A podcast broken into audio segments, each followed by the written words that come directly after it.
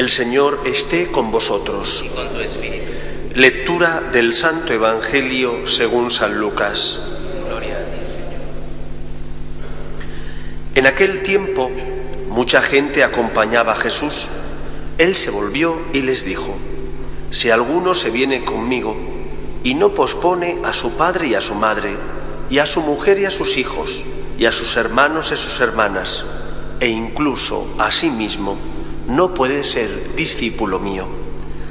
Quien no lleve su cruz detrás de mí, no puede ser discípulo mío. Así, quien de vosotros si quiere construir una torre, no se sienta primero a calcular los gastos, a ver si tiene para terminarla. No sea que si echa los cimientos y no puede acabarla, se pongan a burlarse de él los que miran diciendo, este hombre empezó a construir y no ha sido capaz de acabar. O qué rey, si va a dar la batalla a otro rey, no se sienta primero a deliberar si con diez mil hombres podrá salir al paso del que le ataca con veinte mil. Y si no, cuando el otro está todavía lejos, envía legados para pedir condiciones de paz. Lo mismo vosotros. El que no renuncia a todos sus bienes no puede ser discípulo mío. Palabra del Señor. Gloria a ti, Señor Jesús. Hemos escuchado en este Evangelio que mucha gente acompañaba a Jesús, una multitud, tal vez algunos le seguían por los milagros, por las palabras que decía, y cuando el Señor ve esta multitud se detiene a decirles, muy bien, ¿queréis ser discípulos míos? Estas son las condiciones. Y lo mismo hoy nos dice el Señor a nosotros. ¿De verdad queréis ser discípulos míos? ¿Queréis ser auténticamente cristianos, seguidores de Cristo, el Mesías? Pues la primera condición es amar a Dios por encima de todo. La primera condición es posponer, como hemos escuchado en el Evangelio, el amor a nuestros seres queridos, un amor tan legítimo, un amor tan especial. Si en el primer lugar no está Dios, sino que tenemos al ser que queremos, al esposo, a la esposa o a los hijos, no estamos siendo auténticos seguidores de Cristo. Posponer, poner después, poner en segundo lugar el amor a esos seres queridos, ese amor legítimo, porque el que no me ama a mí en primer lugar no es digno de mí, dirá el Señor.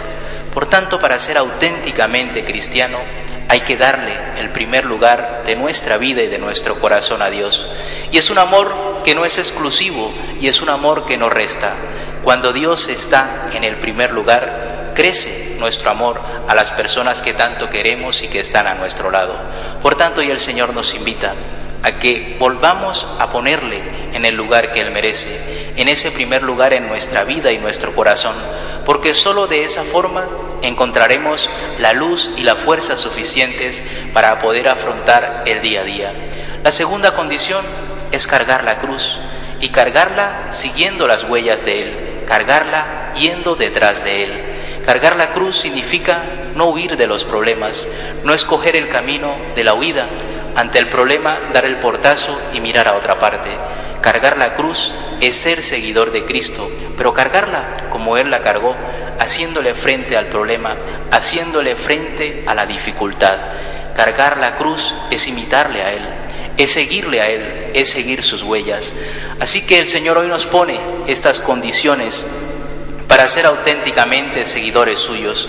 Y luego nos dice, echad cálculos, mirad vuestro presupuesto, estáis dispuestos a cumplir estas condiciones, no sea que, no sea que os pase como este que quiere construir una torre y solo se queda en los preliminares.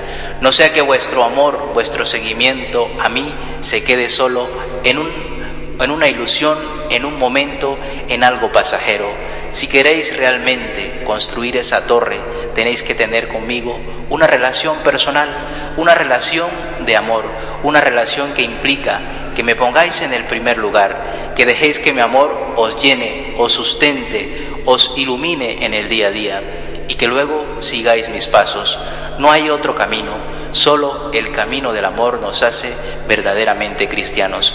Así que pidámosle hoy al Señor que nos dé la gracia de amarle, de darle ese primer lugar, que a veces nos resulta tan difícil porque en el primer lugar ponemos nuestras apetencias, nuestros caprichos. También tenemos que renunciar a nosotros mismos para poder ser auténticos seguidores de Cristo. Y pidámosle que nos dé la fuerza para no huir de la cruz, para no huir de la burla, de la persecución que implica ser cristiano en el mundo en el que estamos. Vamos a hacer un momento de oración en silencio, pidiéndole al Señor que no seamos uno más de la multitud, sino que seamos auténticos seguidores suyos, seamos auténticos cristianos, hombres y mujeres que siguen a Cristo porque le aman, porque han descubierto en Él al Señor, al Salvador. Hacemos un momento de silencio.